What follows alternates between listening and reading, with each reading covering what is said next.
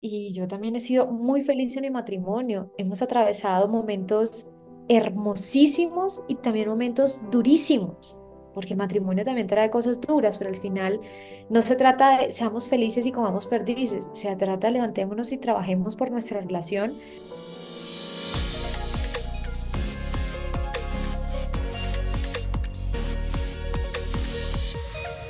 Up, people? Bienvenidos a un nuevo episodio de Factor Esencial. Gracias por conectarse. Como cada 8 o 15 días, estoy feliz de poder seguir haciendo esto. Hoy estoy aquí desde Florida, en la habitación del hotel, cumpliendo un compromiso, algo que me prometí hace mucho tiempo y era poderles traer historias, historias que inspiran. Y hablando de esas mismas historias, hay unas que nos demuestran que los propósitos de Dios son más grandes que los nuestros. Hacia el principio no logremos entenderlos, así duelan y nos hagan sentir derrotados. Pero tenemos que entender que estas derrotas no son para quedarnos en el barro siendo víctimas, sino por el contrario, para levantarnos más fuertes, para salir como héroes, como los héroes de nuestra propia historia, ¿cierto? como los protagonistas de nuestra propia historia. Y hablando de protagonistas, hoy nos acompaña una mujer maravillosa. Ella está en Colombia, una mujer con una historia que verdad me ha inspirado. Es una historia llena de, de coraje, llena de sueños y de metas cumplidas, de valores, de principios. Ella es comunicadora social, es actriz, presentadora, creadora de contenido. Hoy está con nosotros Laura Rodríguez. Laura, gracias de todo corazón por aceptar esta invitación y bienvenida a Factor Esencial. Gracias a ti por invitarme. Me parece que es necesario tener este tipo de conversaciones y para una comunicadora siempre que la inviten a hablar será maravilloso. Laura, para esas personas que de pronto no te conocen, no se escuchan mucho en Chile, en Perú, en Ecuador, en Argentina, ¿Quién es Laura Rodríguez? Yo sé que a veces es muy difícil describirnos a nosotros mismos, pero ¿quién eres? Yo soy una samaria de 31 años, eh, nací y crecí en Santa Marta, tengo padres paisas, entonces mi cultura está atravesada por la montaña y el mar y mm, estoy casada hace cinco años con un bogotano, entonces ahí le puse como otra región al, a este cóctel que me. Tengo 14 años de experiencia como actriz, mm, me gradué de comunicación social con énfasis en periodismo porque siempre fue mi gran sueño ser periodista em, y trabajo desde lo que amo hacer, desde el respeto profundo que le tengo como a la gente que se dedica a sentarse a ver mis contenidos. Hace dos años decidí empezar un proceso como con las redes sociales con el fin de compartir mi experiencia a través de un episodio que viví de una parálisis facial y ahí encontré una manera de conectarme con la gente, logré convencer a mi esposo de que era una plataforma donde podíamos comunicarnos con todo el mundo porque él todavía no, no era como muy afín al tema y mm, me, le di, le di números y estadísticas porque él es un actor que su hobby es la ingeniería industrial y el ingeniero me copió y el actor también y entonces de ahí hace un año, de un año para acá decidimos empezar a crearle contenido a la gente. Divagamos por muchos temas porque no teníamos muy claro qué era lo que queríamos y finalmente llegamos a eso que tú lo definiste por fuera de nuestra, de esta conversación, por fuera de cámaras y es que defendemos el amor, defendemos el matrimonio y defendemos nuestra profesión, somos actores por pasión los dos y eso nos permite pues trabajar siempre así no tengamos proyectos porque la, la actuación pues no es un trabajo de veinticuatro siete en, enfrente, digamos que por fuera de cámaras tienes que trabajar todo el tiempo y pues nada, eso soy, soy, soy una mujer soñadora. eh, creadora, cocinera, me fascina cocinar. Soy tía hace ocho meses y estoy absolutamente enamorada de mi sobrino.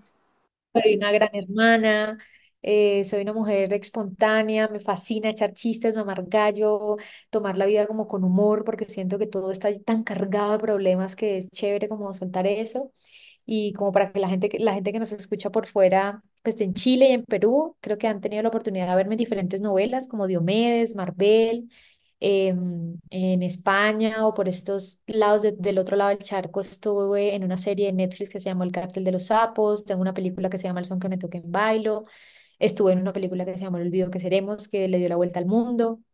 Y pues nada, sigo construyendo mi carrera todos los días, eh, arraigada en mis raíces y con un norte claro todos los días, luchando como por construirme a nivel personal y profesional. Cuando hablas de, de construirte o de seguir ese mismo norte, yo creo que a veces es muy difícil encontrar ese mismo propósito, ¿cierto? Eh, nos encontran, yo creo que todos los días y muchísimas personas en el mundo, muchísima gente que nos está escuchando, siente que no ha logrado encontrar ese llamado, ¿cierto? En tu caso, o sea, ¿cómo lo encontraste? ¿Cómo le diste un propósito a tu vida? ¿Cómo, cómo sentiste ese llamado?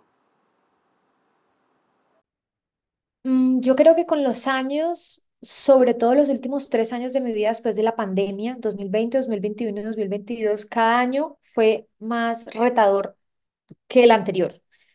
Y en esos tres años tuve grandes lecciones para mi vida y entre esas fue entender mm, que no hay una verdad absoluta para tu vida entera.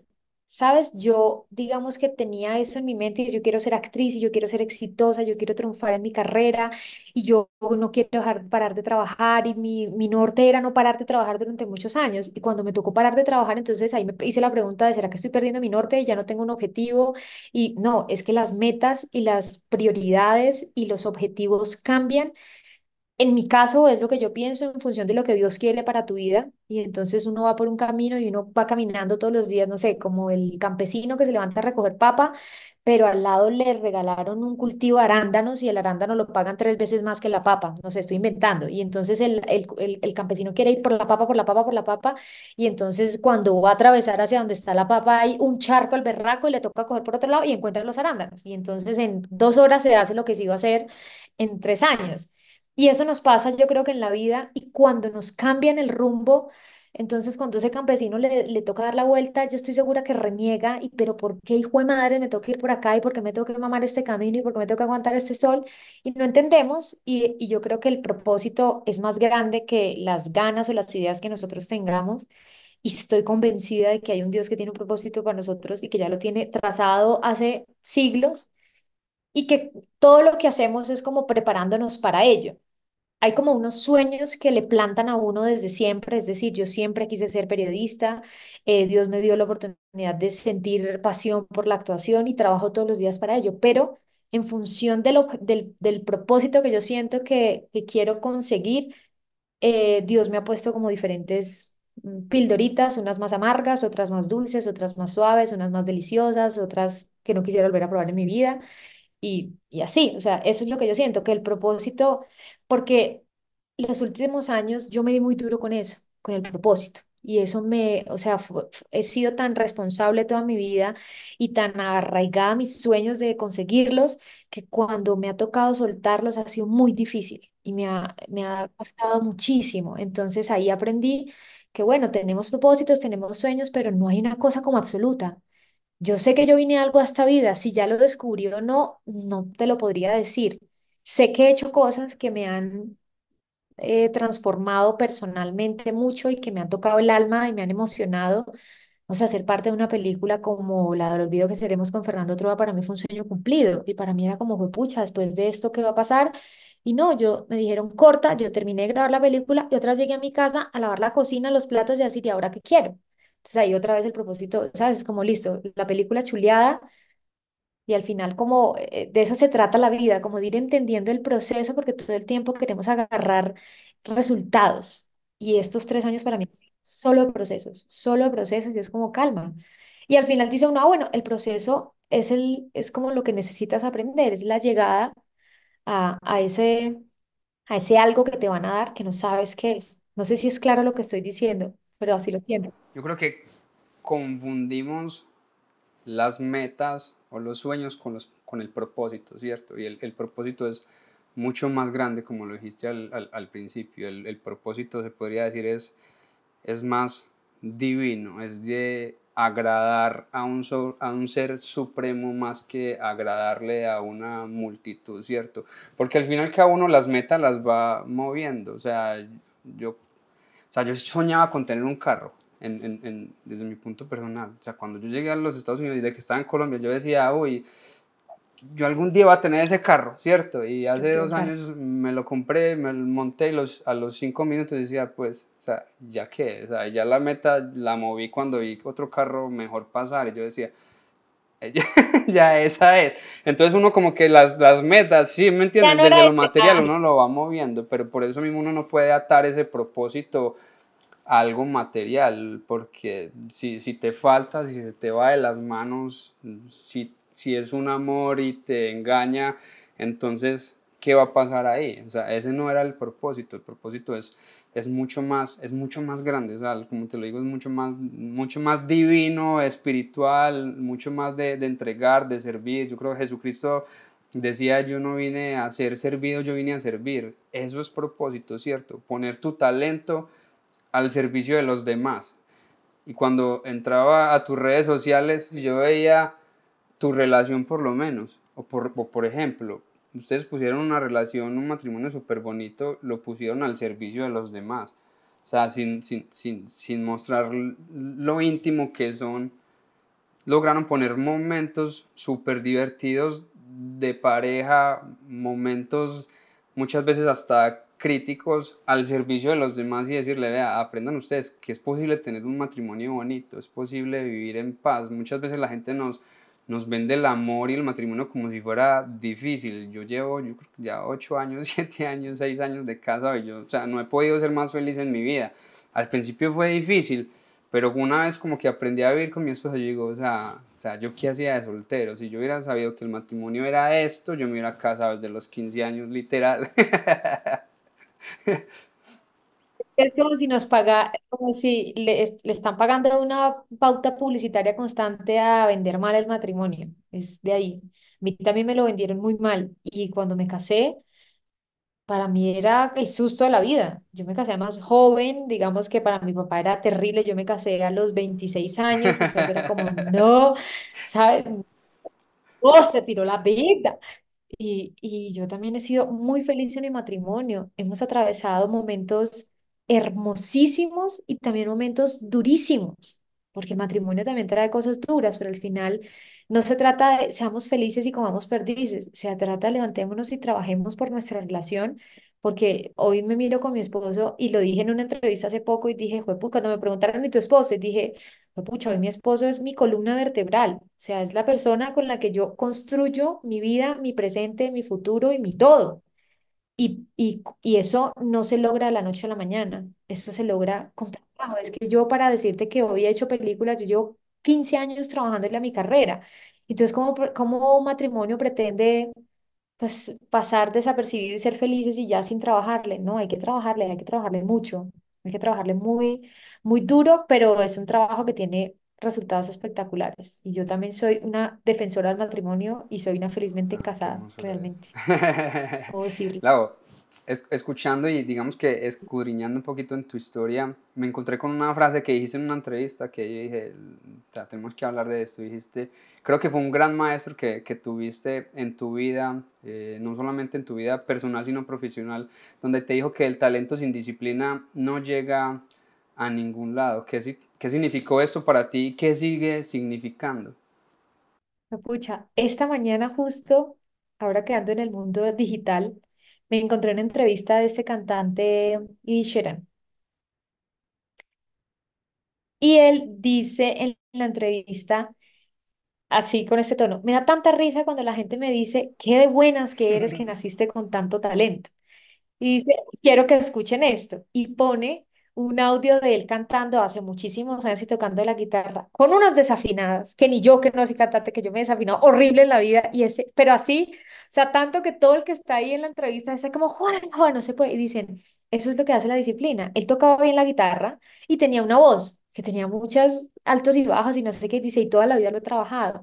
Y eso creo yo, yo estoy segura que Dios me dio un talento, pero si yo no hubiera decidido trabajar, estudiar, esforzarme, escudriñar, eh, adentrarme en lo que ese talento quería enseñarme, pues yo no sería actriz hoy. Realmente para mí era mucho más fácil terminar mi carrera como periodista, ir, tocar la puerta, pasar mi hoja de vida y estaría presentando un noticiero.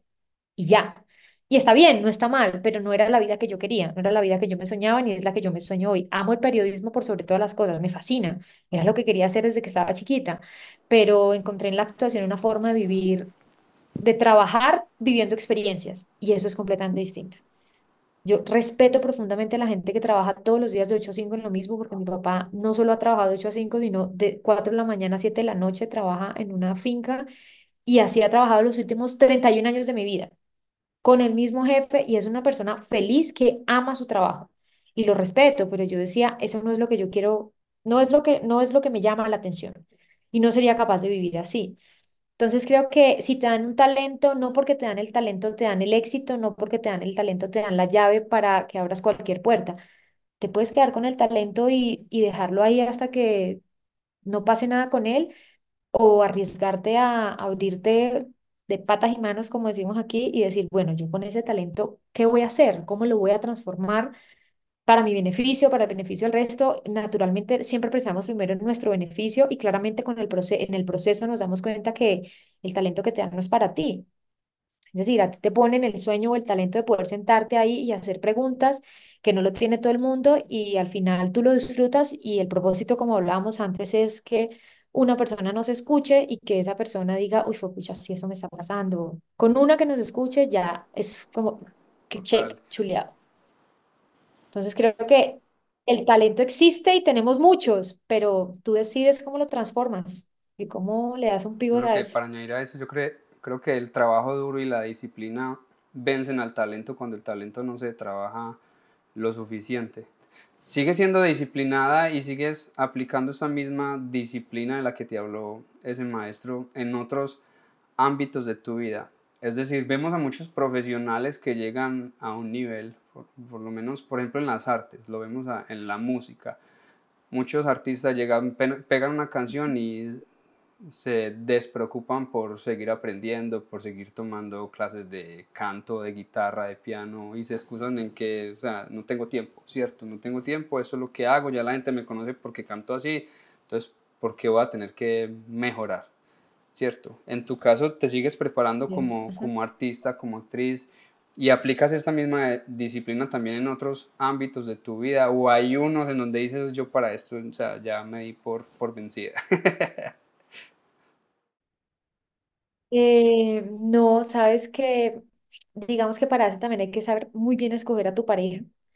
Y creo que mi esposo, cuando yo he sido floja de decir, ay, pucha, ya, o sea, no quiero aprender, él está ahí como para decirme, hey, pilas, que puedes hacer esto, puedes hacer lo otro, mira, está esta oportunidad, revisa.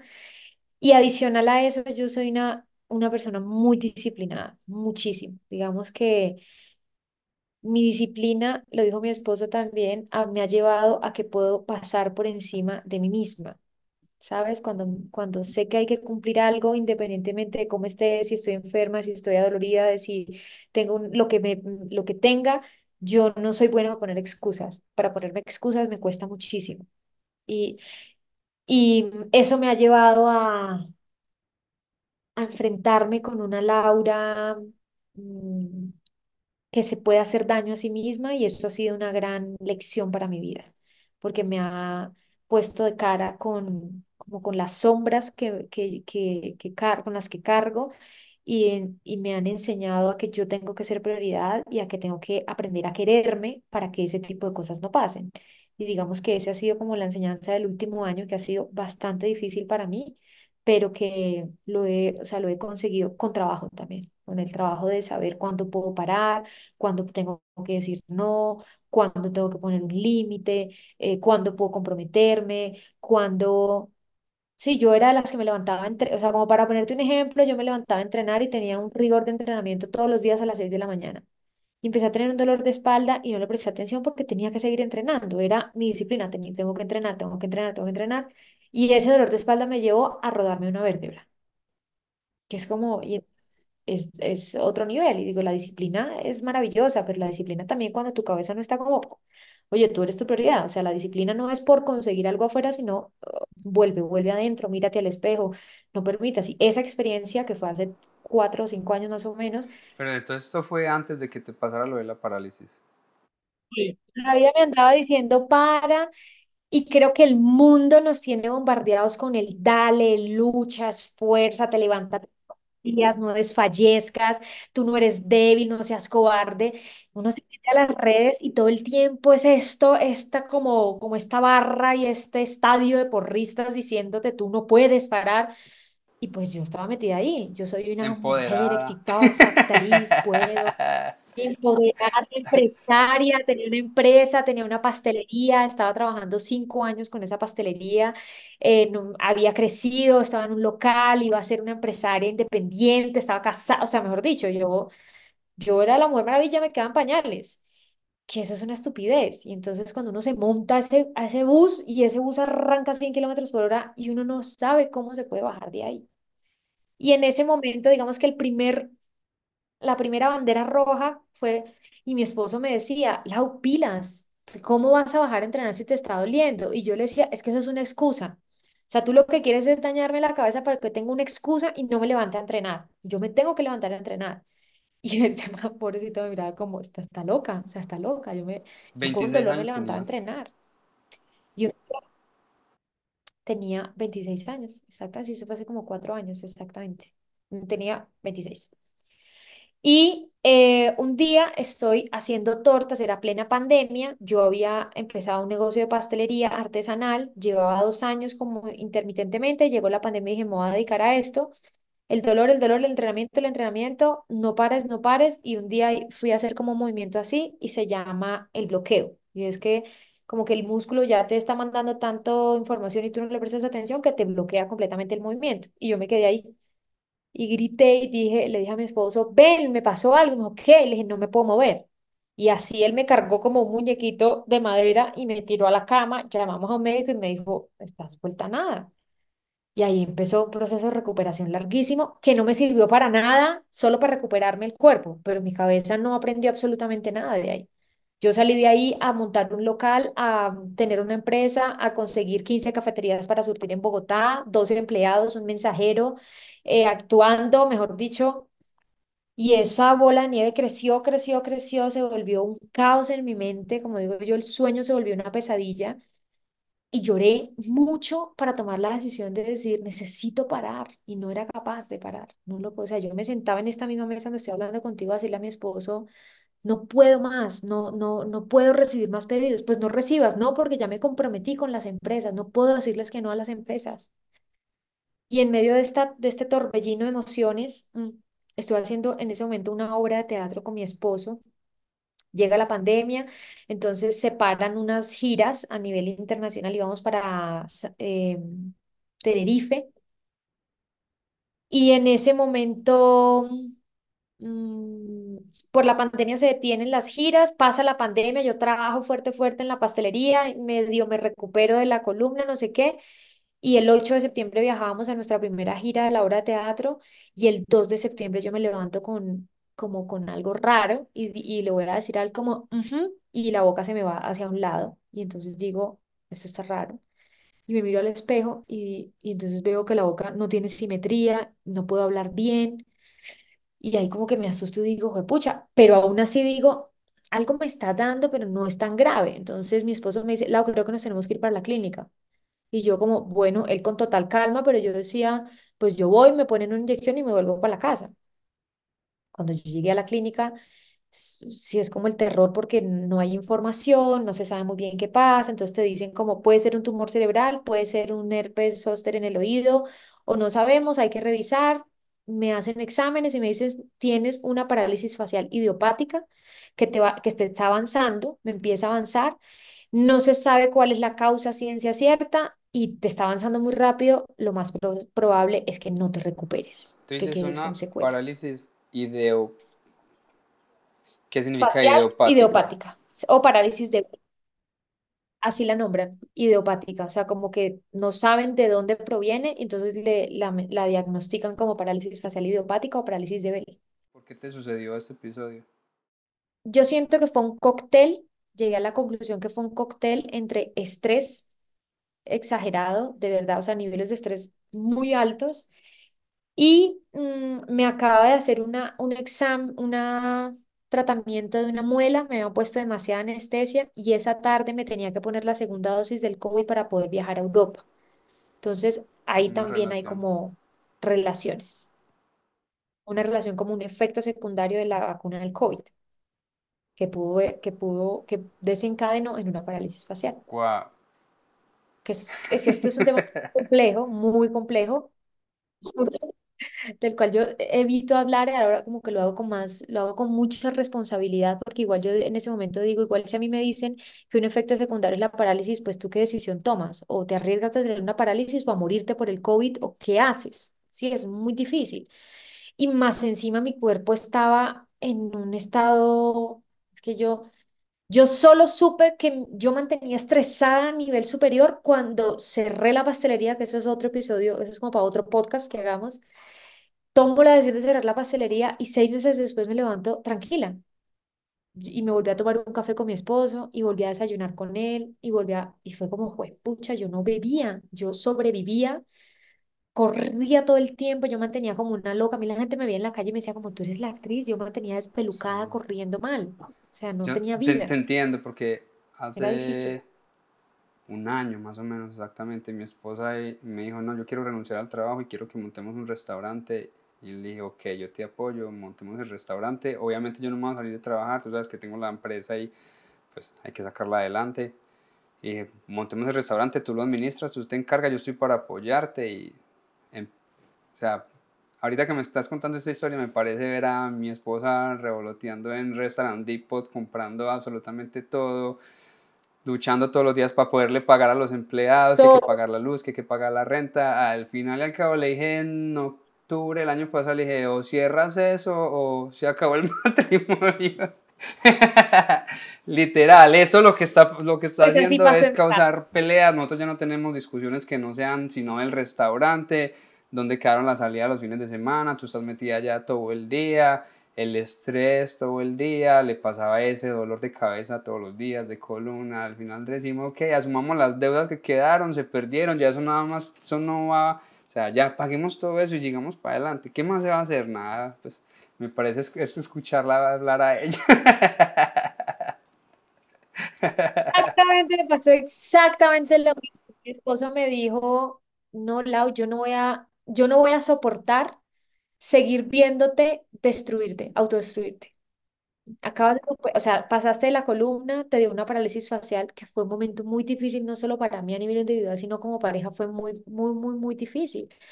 Y para él fue muy duro tener que verme ocho meses, fue un proceso de, largo de ocho meses de recuperación, donde, pucha, ahí se te cae toda la estantería. Es como, ah, el matrimonio, Dios, no sé qué, ahí entra Dios a a decirle, pero ¿qué te pasa? Sí. O sea, yo creo en ti.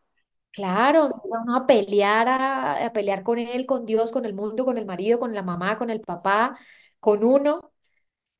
Y yo me recupero de la parálisis y sigo con la pastelería. Y me dan síntomas de parálisis por segunda vez. Y cuando me dan síntomas de parálisis, mi esposo me dice, no más, o sea, no soporto más, Oh, no puedo más.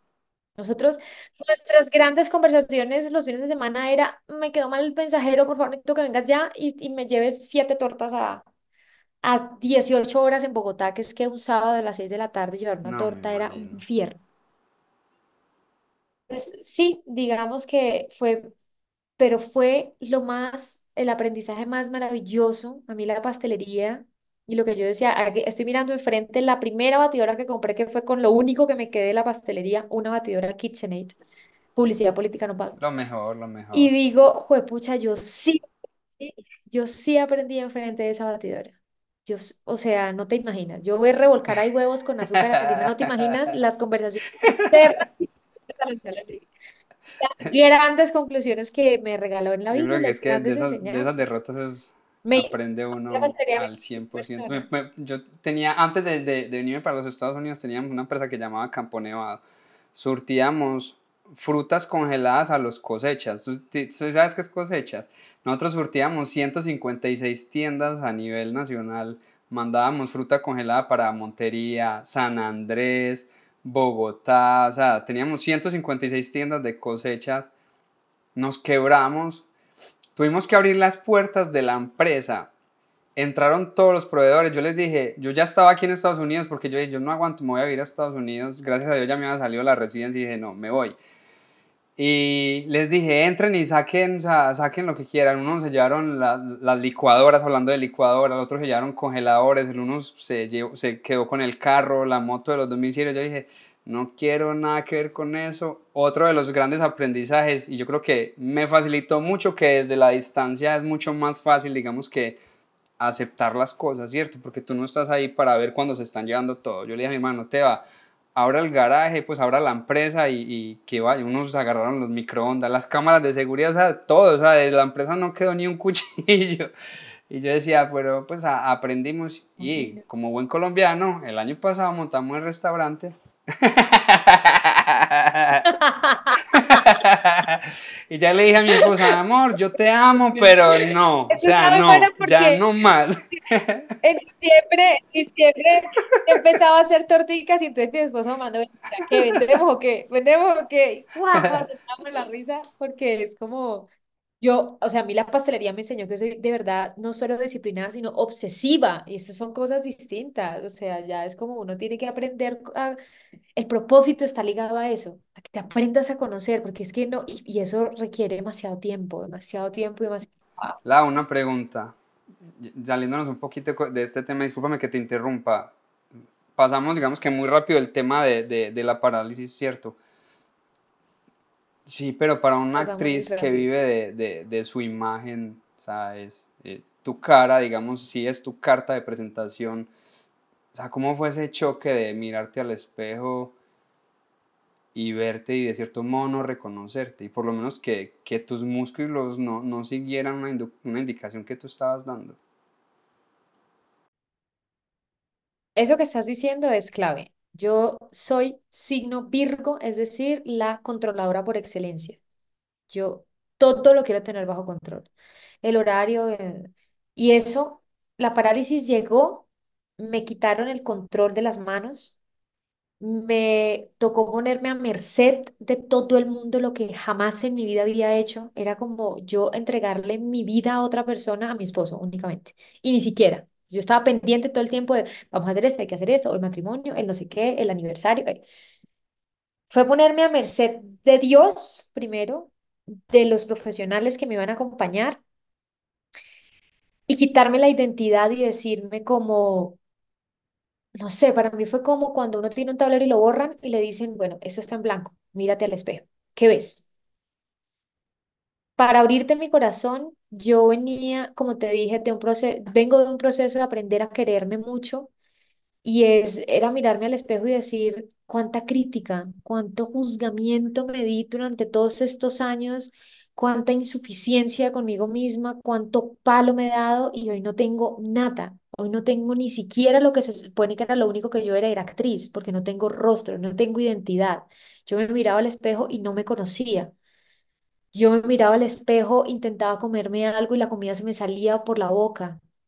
Yo perdí, fue pucha, yo siento que fue un momento en el que me quitaron absolutamente todo para reconectarme otra vez conmigo y validar la capacidad que tenemos para expresar lo que sentimos, porque llevaba mucho tiempo mm, entendiendo el amor en el dar y en ese, y en ese, en ese ser dadivoso, amoroso con su familia y sus conocidos, evitar hacerles daño con un no. Oye, ¿puedes hacer esto? Sí. ¿Me puedes comprar? Sí. ¿Me puedes acompañar? Sí. ¿Puedes hacer? Sí. ¿Puedes hacer 700 tortas?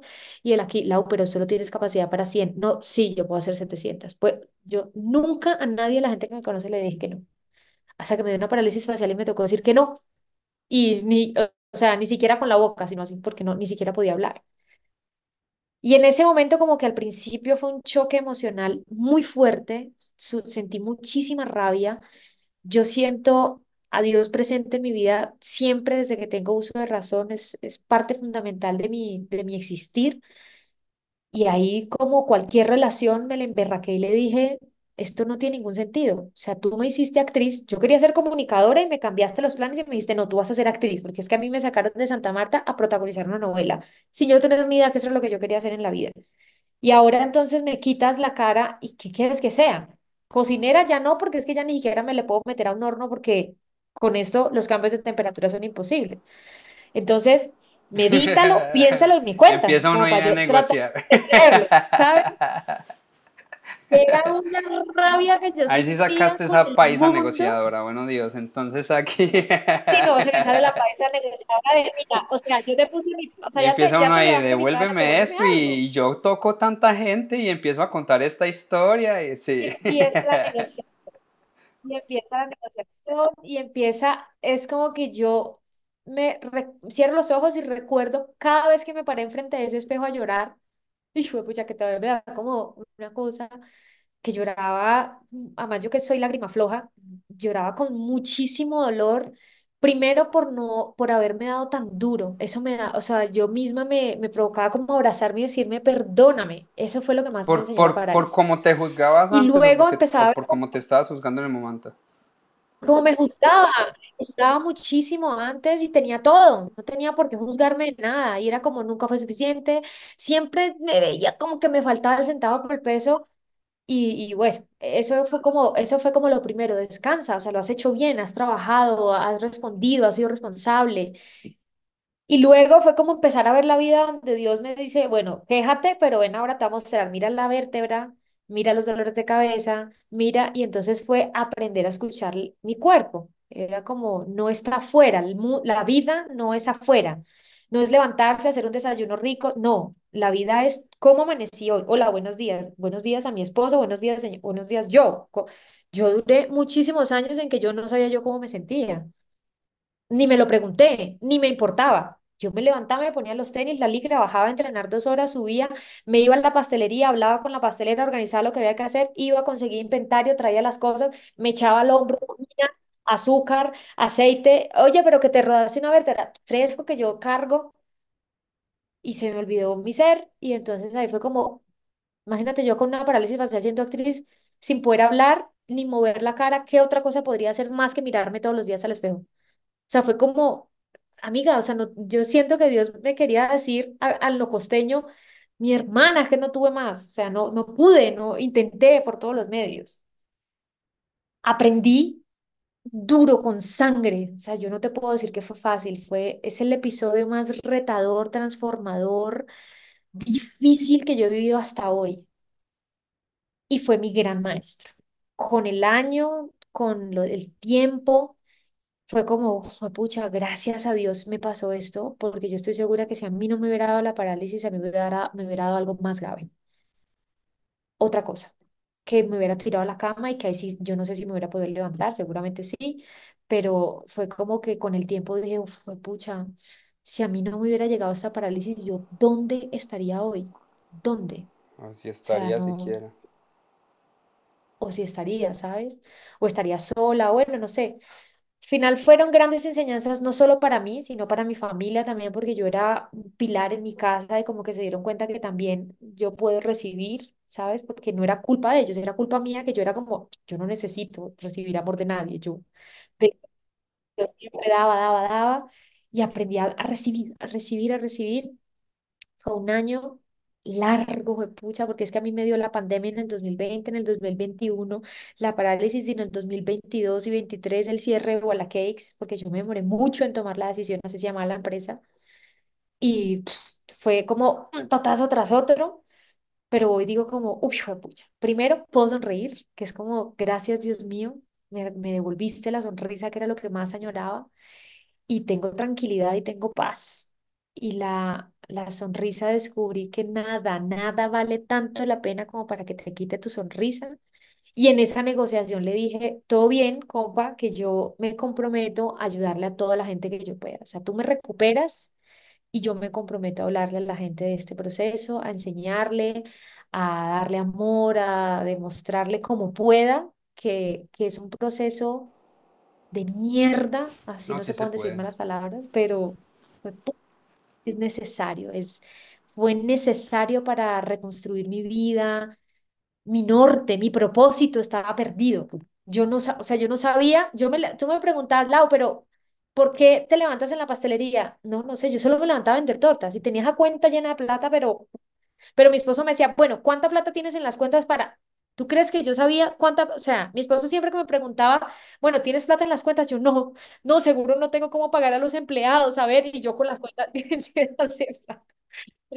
Nunca trabajé ni siquiera por la plata. Y yo decía, güey, pucha, o sea, estoy perdida, no sé quién soy.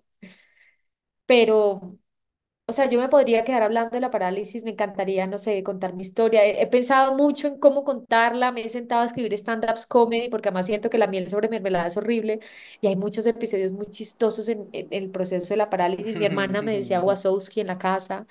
Eh, Viajé a hacer la obra de teatro con la parálisis, entonces yo le decía a mi esposo, pues marica, la gente en España tiene que decir qué tal esta actrizota como hizo Torcida. Cómo se metió en ese papel.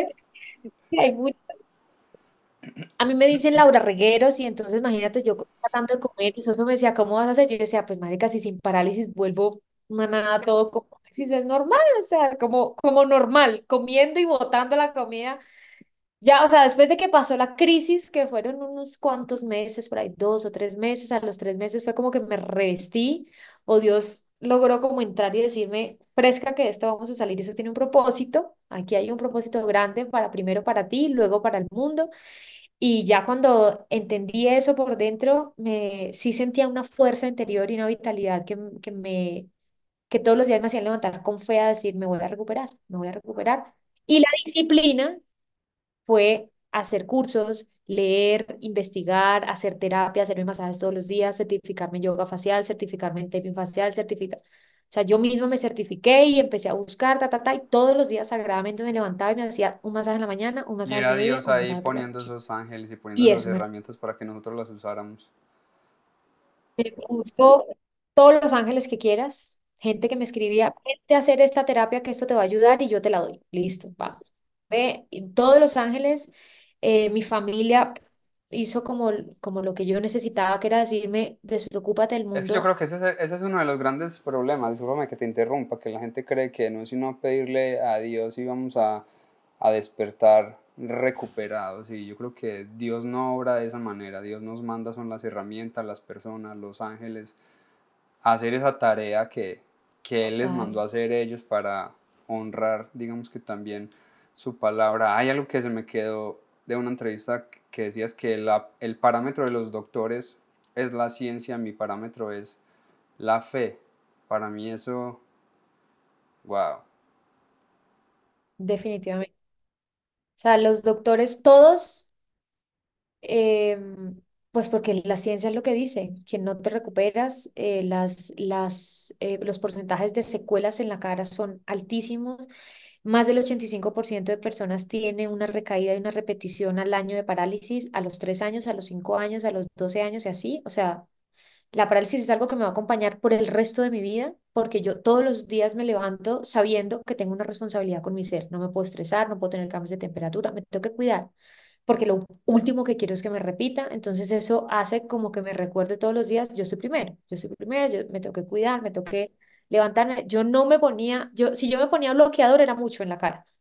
No me ponía nada. Y además yo fui privilegiada porque a mí nunca me dio acné. Entonces yo llegaba a las producciones y me decían como, Lau, ¿tú cómo te cuidas la piel? Y yo, no, no me hacía nada, no me hacía nada. Hasta la parálisis y hoy me llamo Laura Cremitas. Yo me levanto, me... o sea, todo.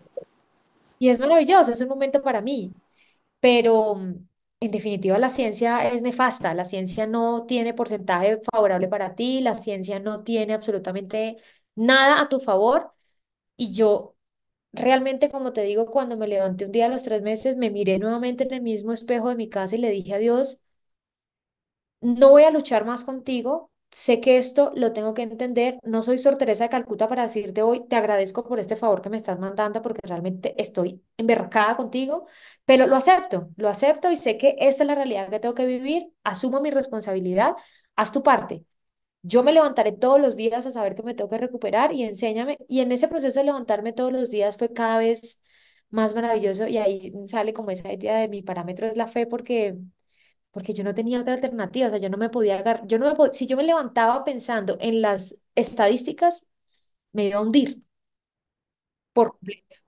Entonces ahí fue Pero como, yo creo que ahí está, pues, ahí está el, no, el o sea, dime de más. lo que quieras escribir, hacer. Mi parámetro es la fe. Yo creo que tienes una historia muy bonita y que, que contar. Lau, dijiste algo que, que me quedó, me, me dijiste, me miraba y no me reconocía. Ahora cuando te miras al espejo, ¿a quién ves?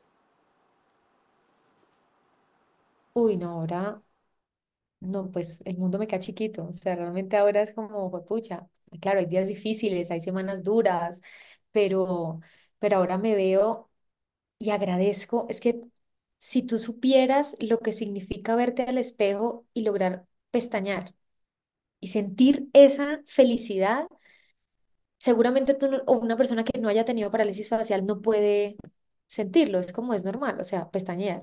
Yo cuando logré eh, recuperar la fuerza ocular, que es como lo que te permite apretar el ojo, que fue lo que más me demoró hacer, yo parecía una, una inter- luz intermitente en la casa, o sea, todo o sea, yo todos los días me levantaba con el tema de la parálisis a apretar y esto no, no hacía fuerza. Yo decía, "Jue- pucha, esa sensación es que si la haces es, es deliciosa, o sea, apretar los ojos es delicioso. Yo duré un año sin poder hacerlo. Cuando finalmente un día me levanté y fue como, grité por toda la casa, ¡ya! Y eso fue, y eso no se me olvida y cuando me levanto aburrida, Ay, pucha, me cierro los ojos y digo, pucha, pero es que hubo un día en que no podía apretar los ojos. Y hubo un día en que me levanté y no me podía reír, que me reía así de lado como el doctor Cosa era. Y ya eso hace que yo tenga una ventaja para cuando me mira al espejo y es que me miro con agradecimiento. Y fuera de eso quedé sin secuelas. Entonces es como, Dios mío, gracias. Gracias porque así no, no, no tengo cómo, no tengo cómo pagarle, no tengo cómo pagarle que me haya dado la, la bendición de la recuperación porque además recibo diariamente cualquier cantidad de mensajes de Lau, estoy pasando por mi quinta parálisis facial, Lau, estoy en embarazo, Lau, acabo de tener una bebé y tiene parálisis facial, Lau, mi papá está sumido en la depresión porque lleva un año con parálisis facial, dos, tres, o sea, son historias realmente muy difíciles. Y cuando yo cuento mi testimonio y le digo a la gente, ánimo, haz esto, mira, vete para acá o haz esto en la casa, y me escribe la gente, Lau, llevaba cuatro años con parálisis, la gente me decía que nada y he logrado ver avances. Y eso para mí es como, pucha, o sea, bien, es, sí, es, Hace es parte de ese negocio que, que, que hiciste con Antes, entonces, hace parte del negocio que hice con él, en definitiva, o sea, yo le prometí que que no, o sea, que en todos los lugares que yo pudiera hablar de la parálisis facial y decirle a la gente, primero la prevención que es escúchate. Yo tuve dolores de cabeza 15 días antes y no les presté atención. Se me durmió la mitad de la lengua y pensé que me había quemado con un tinto. Tuve un tique en el ojo la noche antes y tuve dolor de oído. Si yo hubiera sabido que todos esos síntomas eran de parálisis ocho días antes, voy a la clínica, me ponen un medicamento y no me llega la parálisis de la cara pues no tenía ni idea. Entonces, divulgar los síntomas, ya eso es una cosa, mucha gente me dice, Lau, sentí el dolor en el oído, el tique en el ojo y me fui para la clínica, ya me pusieron medicamento y es- ya, te prometo que no me voy a estresar más porque yo sé que la gente diciendo, es mi culpa, es mi culpa, es mi culpa. Y vivimos en un mundo donde la vertiginosidad del trabajo no te permite pensar en ti. Entonces la gente se levanta, coge el bus, lleva a los niños, se vuelve para la casa, coge el- llega a las 8 de la noche, hace tareas, se encuentra el esposo, se acuesta, vuelve y se levanta. Ojo, pucha, regálate cinco minutos. Entonces la gente, no, es que no tengo tiempo. Y yo dije, es que yo también decía que no tengo tiempo, hasta que me llegó una parálisis facial y todo el día no tenía nada más que dedicarme a hacerme ocho terapias al día. Entonces, a lo, a, a lo chévere, bájale el estrés o a lo horrible, bájale el estrés y hazte cinco minutos de masaje en tu cara o dedícate un año a recuperarte. Entonces ya la gente Y hace tú como, creo que también se da uno cuenta de que, no era tan, Es de que uno como, no es tan importante como pensaba, ¿no? Cero, uno no es sino egocéntrico. Yo ahí me di cuenta y dije, yo era una, o sea, yo que me jacto de decir que tío, corazón, que la más humilde, era la más egocéntrica del- de, este planeta Tierra. O sea, la pastelería se iba a morir sin mí, mi esposo sin mí no puede sobrevivir, mi hermana sin mí no puede ser una mujer, o sea, ¿qué me pasa? Estoy loca. A mí me dio una parálisis, yo estuve un año sin siquiera tocar el celular de la empresa y la empresa vendió más que siempre. Y fue como, claro, era mi alma, mi alma era la que tenía esa pastelería y no era el sueño de mis hermanas. Y bueno, funcionó también porque ellas sabían que era mi gran sueño y era como, pucha, vamos a trabajarle a eso para que Laura esté desestresada, porque yo, en medio de la, parálisis, fue, pucha, había días que me levantaba pegada a las cámaras y, fue, no están haciendo la torta bien, no salió esto, no sé.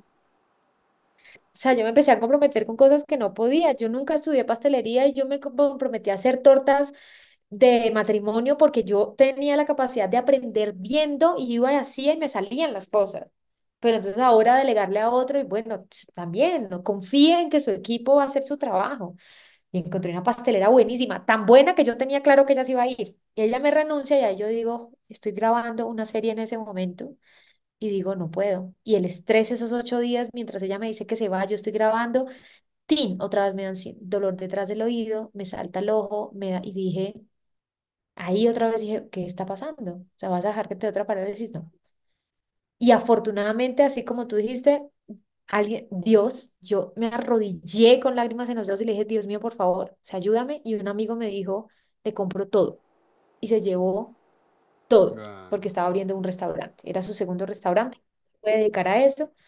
Lloré mis ojos abriendo ese, ese local. Claramente, yo era como, ay, pucha, fue durísimo. Abre el local y váyanse todas las cosas, todo por lo que trabajé cinco años, lo que me costó conseguir todo eso pero al final, otra vez lo mismo, Dios mío, tu propósito es otro. Tu propósito era que esta empresa vino a enseñarme, yo aprendí como un berraco, no vuelvo a abrir una cafetería como Juan y su esposa, no, ese trabajo es muy duro, es muy duro y yo me metí a hacer todo, pero aprendí mucho y ok, te entrego esta sensación y mi esposo vino, me abrazó, descansó, me ayudó, me dijo fresca, fue conmigo, abrió, entregó y nos fuimos a comernos un helado y fue como, ya, bueno, eh, así toca. Y hubo días duros y, y de vez en cuando me levanto y digo, "Hoy voy a hacer una torta y pues madre, y hago la torta y la última que hice me quedó asquerosa, asquerosa me quedó. Llevaba como un año sin hacer tortas y me reuní con unas amigas y me dijeron, Lau, extrañamos tu torta de zanahoria, era mi torta más vendida. Me quedó, no, yo he hecho tortas horribles y esa torta. ok. Pero bueno, a otra vez tomé pin. Estacada Lego. Como, deje de decir que usted es la que hace la mejor torta de zanahoria. Pero bueno, no, todos son enseñanzas y aprendizajes. Y esto, historias para sentarnos a hablar mierda y de contarle a la gente y decirle, también se vale decir, no quiero más. Es que solo, a uno solo le enseñan a decir, yo me levanto a luchar por mis sueños, yo me levanto a cerrar este sueño que hoy es una pesadilla para mí y también se vale. Punto. Cuando yo cerré, mira, la cantidad de mensajes que me llegaron a mí de yo quisiera hacer lo mismo, quiero tirar la toalla, pero mi no sé quiéncito no me deja o no tengo la facilidad o no. Nosotros somos privilegiados. O sea, tú, lo que tú me dices, tuve el privilegio de decirle a mi esposa, cerremos y asumamos las deudas. Hay gente que no, hay gente que Pero es no que yo creo que ni siquiera es un privilegio, y es porque es que si lo, es que un- uno esto lo puede llevar a cualquier ámbito de la vida. Y muchas veces no entendemos que, que el amar también indica o incluye el soltar, ¿cierto? El, el dejar ir también es amar. Y si esto lo llevamos a una relación tóxica, estamos es ahí amarrados y no queremos soltar. Si lo podemos llevar a un trabajo que no disfrutamos o que en el que no somos valorados, también estamos, estamos ahí, no queremos soltar. El vivir muchas veces con unos padres que no nos valoran a nosotros como hijos, porque también sucede, tampoco queremos soltar y que, o sea, tenemos que estar ahí porque es que me dieron la vida. O sea, eh, lo podemos ya llevar a cualquier ámbito de la vida, el soltar, o sea, el amar también implica dejar ir. Entonces, yo creo que e- es, es, es una invitación pues, a que nos, nos regalemos ese sí y le digamos no a los demás, porque yo creo que tampoco es verlo como, o sea, es un fracaso, sí, es una derrota, sí, pero pues yo creo que hace parte de, de la vida y en ese, de lo mismo que hablábamos ahora, ahora nos venden en las redes sociales que todo tiene que ser perfecto, todo es bonito, todo es la champaña, el yate, el, el avión, pero nadie muestra la mierda por la que tiene que pasar uno, la mierda que tiene que comer uno para poder llegar a donde está. Y cuando, o sea, cuando realmente para cumplir ese sueño te tienes que volver mierda Ya tú, dejó, sí, ahí ya dejó de tener total. sentido. O sea, ya se pierde el sentido de las cosas y cuando yo un día me tuve que levantar a ir a hacer dos tortas y me fui llorando a hacerlas porque la pastelera no llegó, yo dije, esto ya no tiene sentido. No lo tiene, no, no es para lo que Dios lo creó, no tiene el funcionamiento, no, o sea, ya esto se tergiversó. Y es cuando lo conecto con el inicio de la, de la entrevista, cuando te dije, es aprender a entender cómo el camino ya no es aquí, o sea, ya no, y entonces hay gente que te dice, pues pucha, hubo gente que me escribió, todos los días me sigo levantando y no me había preguntado que ya no quiero estar más aquí. No me había hecho la pregunta y gra- gracias por tomar la decisión, porque es que por ser una figura pública, entonces yo tengo que cargar con la responsabilidad que tengo que ser exitosísima y perfecta, cosa que es nada más alejado de la realidad que eso. Entonces eso también me acercó mucho con la, con la gente que me sigue, porque fue como, uy, pucha, es real. No falta la pregunta, ¿y te quebraste? Y mi esposo me decía, qué maravilla que tengas que decir no te quebraste, ¿sabes? Yo o sea, si yo me hubiera quebrado, no estaría mal, pero mi problema fue que era demasiado trabajo, yo no tenía tiempo para estar y todas las cafeterías, entonces, mira, el día que cerré las puertas de Walla Cakes, me llamó una cafetería a la cual llevaba trabajándole un año, la cafetería que tiene el premio al mejor café de Colombia. Y yo llegaba, llevaba un año mandándoles muestras, escribiéndoles, diciéndoles quiero trabajar con ustedes, porque yo le decía a mi hermana y a mi esposo, donde ese café nos llame, nosotros ya, o sea, hacemos punto de equilibrio y ya, mejor dicho, no, no nos tenemos que preocupar por más nada. Cierro el 8 de julio y el 8 de julio a las de la tarde me escribe el gerente. Laura, probamos tus muestras, nos encantaría que hicieras parte de nuestra Ah, Pero imagínate, a lo mejor, a lo mejor esa ya, oportunidad te hubiera, yo creo que hasta cerrado ya la televisión y todo, porque te hubieras tenido que dedicar a eso al 200%. totalmente, esa fue la gran pregunta. La, el gran detonante lo hizo el filósofo Francisco Rodríguez, que es mi padre donde me llama un día, ese día la pastelera me llama y me dice, Lau, estoy enferma, no alcanzo a llegar, tenía una entrega grande y yo madrugo y me voy a hacer, y hago, y hago, y hago, y hago, y tenía un casting a la una de la tarde para un proyecto muy importante. Y a las doce y media del día yo todavía estaba esperando que salieran unas tortas del horno. Y me llama mi papá y me dice, ¿qué hubo, mija? Mi papá habla así. Y yo, hola, papi, ¿qué hace? Y yo no estoy aquí esperando que salgan unas tortas del horno. Y me dice, ¿y usted es que se están huevonando? ¿Usted no que tiene un casting a las dos de la tarde? ¿Usted qué se haya metida? ¿Usted qué es lo que es? Pues yo salí de allá corriendo, saqué las tortas, las entregué, pero todo el carro hasta el canal me fui. ¿Usted qué lo que es? ¿Usted qué lo que es? ¿Usted qué lo que es? Dije yo, ¿qué hago acá?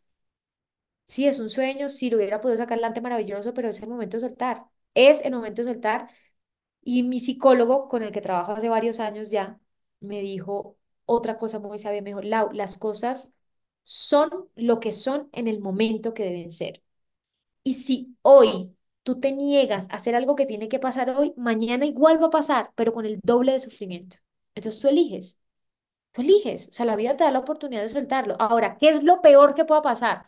Y yo no, que yo me arrepienta. Bueno, y si te arrepientes, ya no sabes cómo volver a montarla. Sí, entonces, ¿cuál es el problema? Salí, entregué eso y ya. Y dije, se ha cerrado un capítulo en mi vida, o sea, no más. Y duré mucho tiempo, por eso no volví a hacer tortas hasta hace poquito que volví a hacer una. Dije, esto lo quiero cerrar y sanarlo.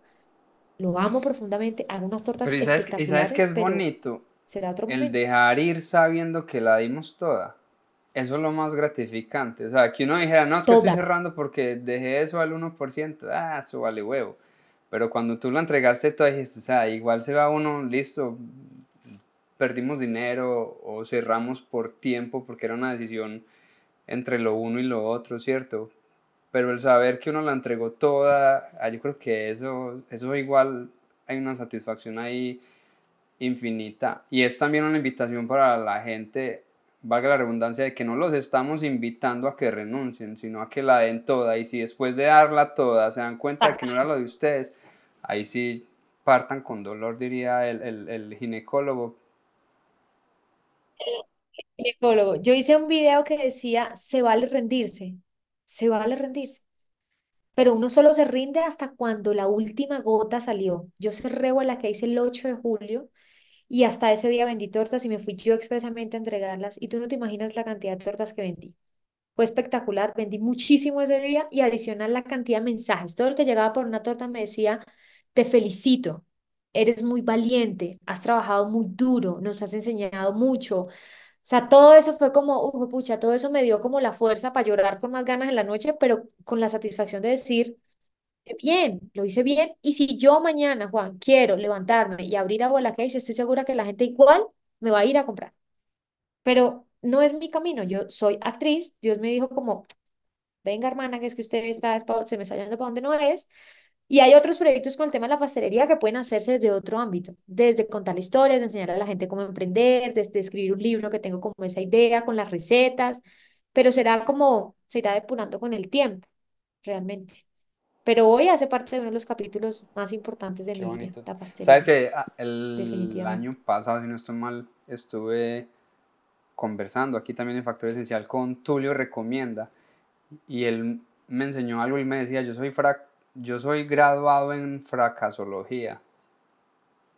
Y cuando él decía eso, yo decía, brutal, porque mucha gente ve esos fracasos, o sea, como derrotas, como lo decíamos al principio, y se quedan ahí en el barro y son las víctimas de por vida, pero otros hacen de ese mismo barro una obra de arte invaluable. Entonces, qué bonito poder poner todo esto al servicio de los demás, porque yo creo que aprendemos, solamente hay dos maneras de aprender, o por reflejo o por vivencia y poder contarle esto a la gente, poder decirle a la gente, oiga, si, si tiene algún dolor, como lo estás diciendo, detrás de la oreja, te empezó a parpadear un ojo, ese dolor de cabeza en la parte de atrás, no es normal, vaya y se hace revisar de un médico, de un doctor que no sabe qué es lo que esté pasando.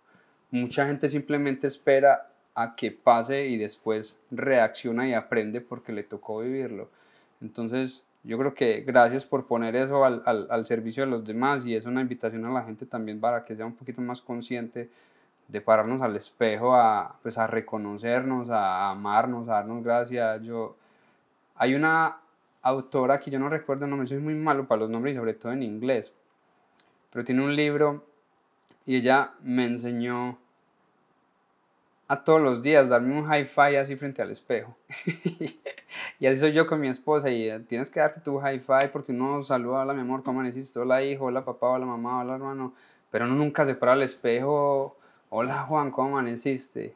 O sea, como, como hemos crecido y yo desde que la leí a ella y la escuché, yo dije, pues, ¿por qué no? Y todos los días me levanto y me doy mi hi-fi y hoy va a ser el mejor día de mi vida así sea el peor día de mi vida, es, o sea, me estoy dando las gracias y me estoy saludando también porque es que muchas veces no nos damos ese amor que requerimos y andamos esperando que nos lo den los demás y como lo dijiste, eso viene de adentro hacia afuera, no de afuera hacia adentro. Definitivamente. Y, y si se lo dan los de afuera, súper rico, porque es, eso es reconfortante. Pero cuando tú aprendes a darte amor, el mundo cambia radicalmente porque tu manera de ver la vida es desde el agradecimiento de tu ser, yo creo. Y entonces tú estás agradecido contigo cuando te levantas y dices, choque esas cinco, hermana, sales a conquistar tus objetivos, tus sueños y todo lo que queremos, lo, lo banal, lo material, lo profesional, lo, todo eso que nos enriquece para nuestro camino. Pero cuando uno sale sin ni siquiera mirarse al espejo, entonces uno se va a parar al frente, no sé, de una entrevista y es como cómo amaneció y uno en autopiloto automático. Excelente, gracias por la invitación. Me siento muy contento de estar acá porque eres una grabadora y es muy fácil caer ahí, es muy fácil caer ahí. O sea, la grabadora y el piloto automático y yo creo que después de la parálisis yo sí, mi llamado es levantarme y mover la cara, reírme, decir como, uff, pucha, o sea, me levanté. Que es que a uno le dice mucho, agradezca porque está vivo No. y uno eso no lo siente. No, lo, o sea, no le pasa ni por ninguna parte del cuerpo. A mí cuando me pasaron corriente y yo sentí corriente en la cara, juepucha, yo, si a mí me dicen, ¿cómo se siente estar vivo? Se siente sentir corrientazos en la cara. Juepucha, fue cuando dije, me hicieron un examen y me decían, si no te sientes la corriente, eso se murió. Y cuando sentí el primer corrientazo, dije, puta, esto está vivo. Vamos. Llevaba, no podía mover nada nada. Todavía no podía cerrar el ojo, todavía no podía nada. Que eso es muy importante de la, de la parálisis y es hacerte un examen que se llama electromiografía, que es la que te dice en qué estado está tu nervio facial, que es un solo nervio que tiene cinco ramificaciones y entonces te ponen unas agujitas y eso no lo dicen los médicos. Y ahí con ese examen te das cuenta cómo está tu nervio y te dicen está muy lesionado pero se puede trabajar, está poco lesionado, Disculpa, está ¿es, es, muerto este examen se lo está puede practicar uno porque está bien o solamente se lo hacen a las personas que han sufrido parálisis? No, solamente se la, hace- la electromiografía se puede hacer en todo el cuerpo porque es para determinar el estado de tus nervios. Entonces, dependiendo, no sé, la rodilla, entonces hay que hacer una electromiografía para saber los nervios. Para la cara, igual también lo hace. Y es específico con la parálisis porque lo que pasa con la parálisis es que deja de funcionar el nervio facial. Entonces, necesitas entender cómo está tu nervio facial. Entre más rápido te lo hagas, mucho mejor pero sentir como eso es, es, es alivio, es saber, estoy vivo. Y, y eso, ha- eso hace que uno se levante distinto, que uno se levante como diciendo, lo que dices tú, así sea un día de mierda, pues yo me levanto con la actitud, me la como, hijo de madre, así sea. Y compro Sal salsa para de que tomate, si me quede, toca. no quede bajita de sal. Y sal para que quede tal cual. La, una última pregunta con la que nos despedimos Sí, siempre es, ¿cuál sería tu factor esencial? Ese factor esencial es esa esencia tuya que quieres dejarle al mundo una vez partas de este plano terrenal. Pucha, qué pregunta tan difícil. Mi factor esencial es la mezcla entre fe y valentía, porque se necesita ser valiente, tener coraje para, para enfrentar los momentos duros y los bonitos, porque a veces uno, yo he tenido la oportunidad de estar en escenarios con mucha gente aplaudiéndome y tener la valentía de saber que te tienes que, o sea, que tienes que agradecer esos aplausos, pero que te vas a bajar de ahí a ser un ser humano normal. ¿Sabes? Porque caer en eso de, ese letargo ahí como etéreo, es como siempre recordar mi fe y mi valentía, porque mi fe me vuelve humana y mi valentía me hace atravesar lo que sea. Yo hoy siento que puedo atravesar lo que sea. Y aprendí que necesito estar rodeada de, de, de gente valiosa, valiosa emocionalmente. A mí mi esposo me, me sacó del barro, de donde estaba hundida, donde yo dije, o sea, realmente le dije, mírame Sí, cómo porque te estoy, o vas a sea, quedar vete aquí. y no vuelvas. O sea, déjame que yo me la como sola, con sal y salsa de tomate. O sea, tú no tienes que estar aquí. Y estar rodeada, mm, yo, yo he sido de muy pocos amigos toda mi vida. O sea, en el colegio sí hice tres amigas, fue mucho, que son las que conservo hoy. Y en la universidad estudié de noche, entonces también tuve muy pocos amigos. Y cuando tuve la parálisis, afortunadamente tenía esos poquitos, porque ellos me, ellos me recordaron mi valentía. Entonces fue como, yo tengo fe Dios estás aquí conmigo, así nos peleemos, pero soy valiente también de que sé que esto tiene que pasar en algún momento.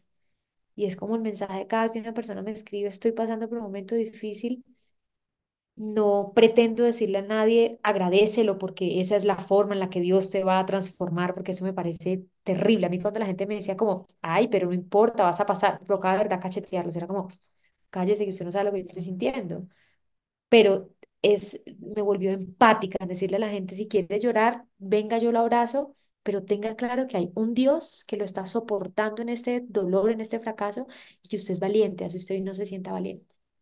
Entonces, eso me lo, eso lo aprendí, eso lo tenemos todos.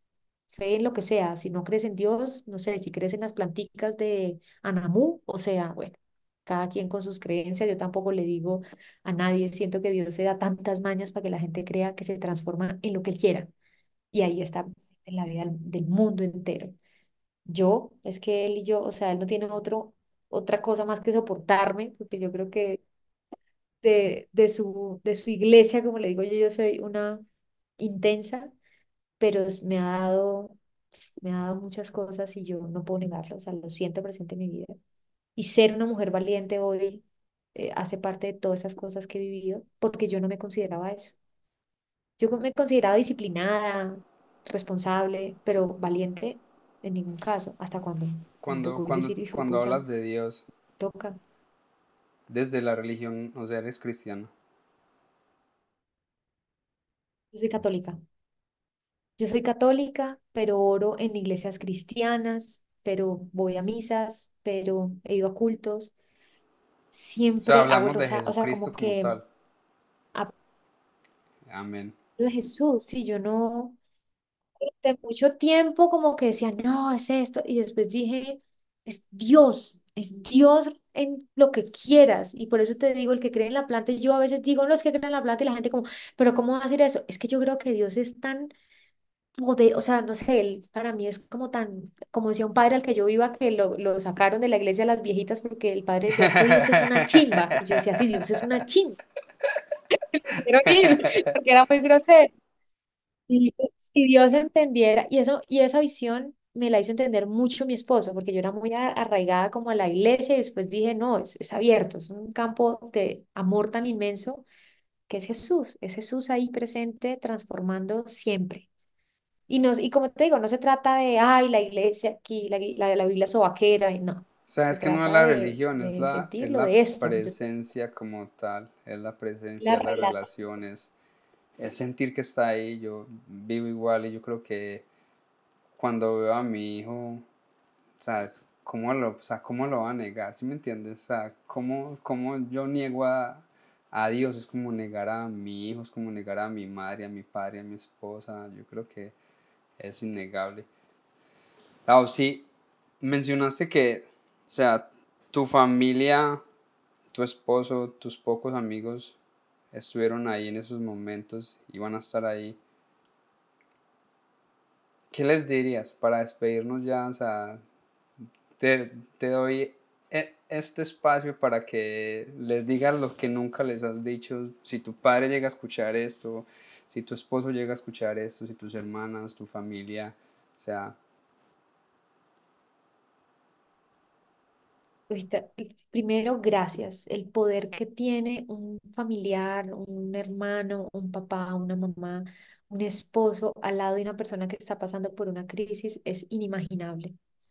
Yo definitivamente no habría podido recuperarme sin mi mamá poniéndome ensaladas en la cara. Mira, mi mamá me ponía cebolla, ajo, todo lo que le decían que desinflamaba, yo era una ensalada en mi cara. Mi esposo se levantaba a hacerme masajes. Mi papá desde la distancia, porque no pudo estar acá durante mucho tiempo, me, me hacía una llamada sagradamente todos los días para decirme, bueno, vamos a hacer terapia. Entonces me hacía, haz así. mm, mm". Y eso no tiene, o sea, no, eso no lo paga nadie en el mundo. Que mi hermana menor llegara y me dijera, que mi hermana mayor y mi mamá todo el tiempo le decían, Ana, mucho cuidado con tratar mal a Laura, que ella está muy frágil. Ana abrió la puerta, hola Wazowski, y como, ¡Jua! ¡Jua! O sea, es mi- mis amigos llamándome a decirme, mi- mi- una amiga mía que me, que hace poco me decía, Lau, yo te veía vuelta mierda, pero yo te mandaba mensajes, gorda, ¿cómo has avanzado? ¿Cómo te has recuperado? a esa amiga, gracias por estar ahí. Yo, hijo pucha, no, no tengo palabras, pero realmente son, ese, ese es el gran significado del amor, del cuidado, de la protección, de la vida. Eso es por lo cual la vida tiene sentido. Es- ellos son el sentido de mi vida hoy. Ellos son el propósito más grande que Dios me ha podido dar. Es la familia que me acompaña, mm, y que, mm, No, pues me tengo que quedar aquí, luego hablamos otro podcast. no, gr- gracias. No, a todos se los he dicho, pero no, ellos, ellos son lo más importante. Y no, no, no, no, o sea, sonreír hoy, o sea, de verdad, tú no te alcanzas a imaginar lo que es para mí sonreír. O sea, eh, yo de verdad, y mucha gente me dice, hace poco estuve en un evento y me dijeron como, uy, tú te ríes como de verdad, no te ríes como por protocolo.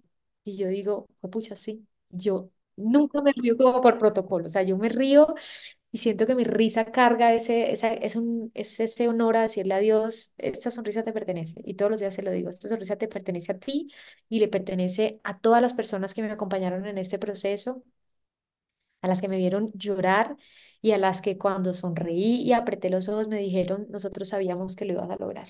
Porque hay gente que te dice, nosotros sabemos, pero cuando el de al lado de verdad lo cree como contigo, ahí es cuando la fe se Se hace hace, se hace vida, se hace vivencia se hace tangente. Entonces, nada, les, les, les entrego esta sonrisa que, que me ayudaron a, a recuperar y que espero conservarla y cuidarla como se Amén. la merece. Lau, gracias de todo corazón por haber aceptado esta invitación, por poner tu vida, tu historia al servicio de los demás, por regalarnos esa sonrisa, que Dios te siga bendiciendo, que sigas sonriendo y haciendo feliz también a mucha gente. Yo creo que muchas de las personas que, que seguimos tus cuentas, que seguimos lo que haces y lo que eres, yo creo que más que lo que haces, yo creo que nos hace felices poder verte también sonreír y que hayas contado tu historia porque para eso se requiere mucho coraje, sobre todo sabiendo lo que haces. Entonces, síguelo haciendo. Feliz de, de poder haber conversado contigo todo este rato, todo este episodio.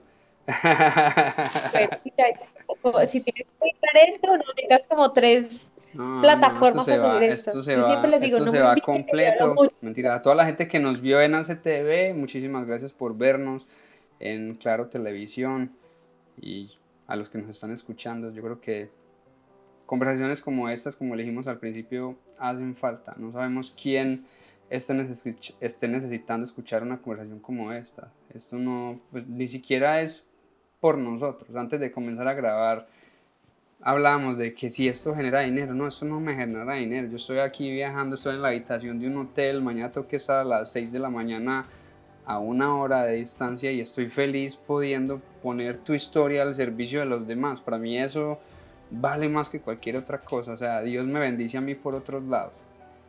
Esto es lo que, lo que me gusta a mí, poderlo Sí. contar y que la gente es- vea a la persona, no al personaje, que entiendan de que, de que es posible. O sea, muchas veces nosotros mismos somos los que nos ponemos esas cadenas y esas ataduras que no nos permiten ser felices. Y no hablo de, de ser feliz, de estar sonriendo todo el día, no, hablo es de estar plenos, de saber de que así todo se esté derrumbando afuera, por dentro estamos bien y cambiémosle la vida a alguien más que cree que el mundo todo está mal, no, el mundo está bien, el mundo es el mundo, los que estamos mal somos nosotros.